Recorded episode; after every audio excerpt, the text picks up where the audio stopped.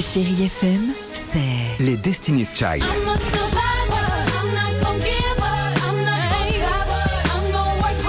Des souvenirs Et la musique qui vous fait du bien. C'est ça, Chérie FM. Feel good. Musique.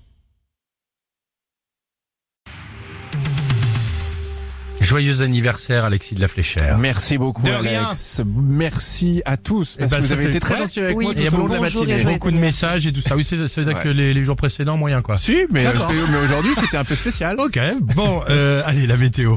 Alternance de nuages, de pluie et d'éclaircies hein, sur la majorité du pays aujourd'hui. Oui, ça coince principalement sur un axe sud-ouest-nord-est avec euh, des giboulées, mais la bonne nouvelle c'est que ça devrait un peu s'arranger au fil de la journée.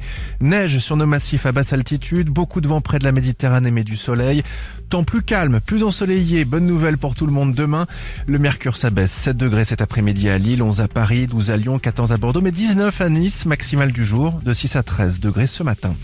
Cette annonce de Laurent Berger, président de la CFDT, les leaders syndicaux iront manifester jeudi devant l'Assemblée nationale, jour du vote final du texte de la réforme des retraites.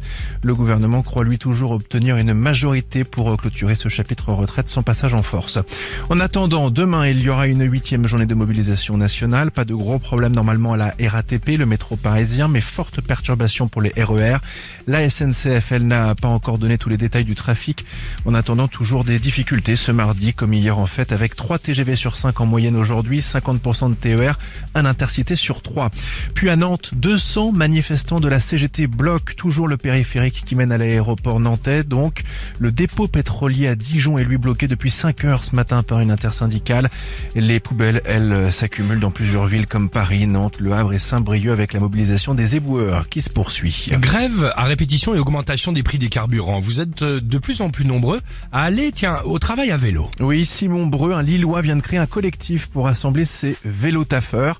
Parmi les objectifs, échanger des conseils. Déjà, on se montre nos beaux biclous. On essaie de se partager des petites astuces sur l'entretien, parce que c'est quand même important. Enfin, il y a les freins, euh, ça c'est très important d'entretenir ses freins. Du coup, c'est de partager des bons conseils sur l'entretien régulier du vélo. Et après, c'est se partager euh, les bonnes marques, l'équipement pour la pluie, parce qu'ici, euh, c'est quand même important. Et après, c'est se connaître, partager des moments sympas entre nous. Dans un moment d'échange donc, propos recueillis par Franck de Flandre, journaliste chez FM à Lille. Top départ, l'Institut Curie lance ce mardi l'opération Une jonquille contre le cancer et espère récolter un million d'euros pour soutenir la recherche. Un compte à rebours maintenant, J-500 avant la, cérémonie d'ouverture des Jeux Olympiques de Paris. Le monde entier aura les yeux tournés vers la France pour le lancement des JO le 26 juillet 2024. Plus de 3 millions et demi de billets ont déjà été vendus lors de la première phase. Deuxième phase, demain. Bon réveil. Merci, à tout à l'heure dans une demi-heure.